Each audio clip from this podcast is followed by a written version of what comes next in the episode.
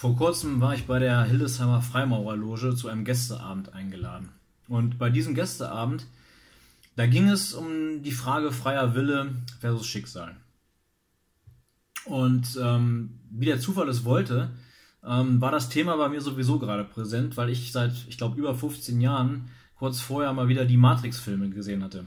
Und bei den Matrix-Filmen ist ja hinter dem ganzen Geballer und der ganzen Action dahinter, ja, beschäftigen sich die Filme eben auch mit, mit dieser ja, philosophischen Frage, wenn wir so wollen. Und dann kam noch als drittes dazu, dass ich gerade dabei war, äh, in meinem zweiten Buch, Kraft und Ausdauer heißt das, es kommt im, voraussichtlich im ersten Quartal nächsten Jahres raus, war ich auch gerade dabei, ähm, ein Kapitel zu schreiben, das heißt Erfolg ist planbar und da geht es eben ja, um die Notwendigkeit von, ja, von Planung, ne? um ein selbstbestimmtes Leben zu führen. Und das Ganze, Planung und selbstbestimmt Leben, impliziert natürlich freien Willen.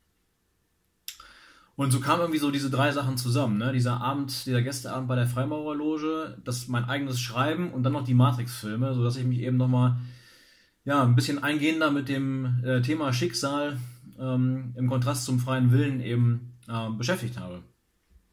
Und den Text, den ich da ausgearbeitet habe, ähm, den habe ich jetzt gerade veröffentlicht. Den findet ihr über den Linktree in meinem Profil, wenn ihr auf die Feldpost klickt. Und dann ist das gleich da, zumindest aktuell, gleich der erste äh, Artikel. Mm, und weil mir gerade danach ist, lese ich den jetzt hier einfach auch nochmal vor. Schicksal. Ist unser Leben vorbestimmt oder das Ergebnis unserer Entscheidungen? Schicksal oder freier Wille? In Die Matrix fragt Morpheus, glaubst du an das Schicksal, Neo? Und Neo verneint und Morpheus fragt, warum nicht? Neo antwortet, mir missfällt der Gedanke, mein Leben nicht unter Kontrolle zu haben. Ja, und wenn es keinen freien Willen gibt, ja, dann sind all unsere Entscheidungen vorprogrammiert und stellen lediglich kausale Bindeglieder zwischen Vergangenheit, Gegenwart und Zukunft dar. Und ob wir dabei denken, dass wir uns aus freiem Willen so entschieden haben, wie wir uns entschieden haben, das spielt keine Rolle.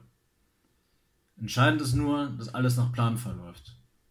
Ob man das selber so sieht oder nicht. Aber Neo hat natürlich recht. Das Konzept des Schicksals, der Vorbestimmung, der Prädetermination spricht uns die Kontrolle über unser Leben ab. Schicksal verneint freien Willen und damit Selbstbestimmung. In der nordischen Mythologie, da gibt es drei Schicksalsfrauen, die Nornen. Sie heißen Ort, Verdandi und Skuld und stehen für Vergangenheit, Gegenwart und Zukunft. Sie sitzen am Fuße des Weltenbaums und spinnen den Schicksalsfaden. Sie sind älter als die Götter und sogar älter als der Urzeitriese Ymir, aus dessen Leichnam Odin und seine Brüder die Welt erbauten. Die Nornen haben keinen Ursprung, sie sind älter als die Welt und ihr Schicksalsfaden kontrolliert sogar die Götter. Gleichzeitig ist Odins Streben nach Weisheit und seine Selbstopfer für sich selbst Ausdruck seines Willens zur Macht. Würde er sein Auge für einen Schluck aus Mimirs Brunnen opfern, wenn er nicht an den Nutzen der seherischen Kräfte glaubte, die er durch das Brunnenwasser erlangt? Odin als archetypischer Adept des Pfades zur linken Hand glaubt daran, den Lauf der Dinge beeinflussen zu können. Selbstopfer sind immer Ausdruck von Eigenverantwortung und Eigenverantwortung braucht niemand übernehmen, der glaubt, das Schicksal sei unverrückbar. Doch als Odin die letzten Tage, Ragnarök, den Weltenbrand, vorhersieht, erkennt er, dass er und die anderen Götter diesem Schicksal nicht entgehen können. Der Tod ist gewiss und trotzdem, oder gerade deswegen, ziehen sie entschlossen in die letzte Schlacht. Widersprüchlich, oder? Die Ermordung Ymirs, die Erschaffung der Welt, Selbstopfer und das Streben nach Weisheit auf der einen Seite, die schicksalsergebene Akzeptanz des eigenen Untergangs auf der anderen Seite. Das impliziert doch, dass Schicksal und freier Wille sich nicht gegenseitig ausschließen. Die Nornen spinnen den Schicksalsfaden, aber sind ihre Spinnräder fein genug für jedes Detail?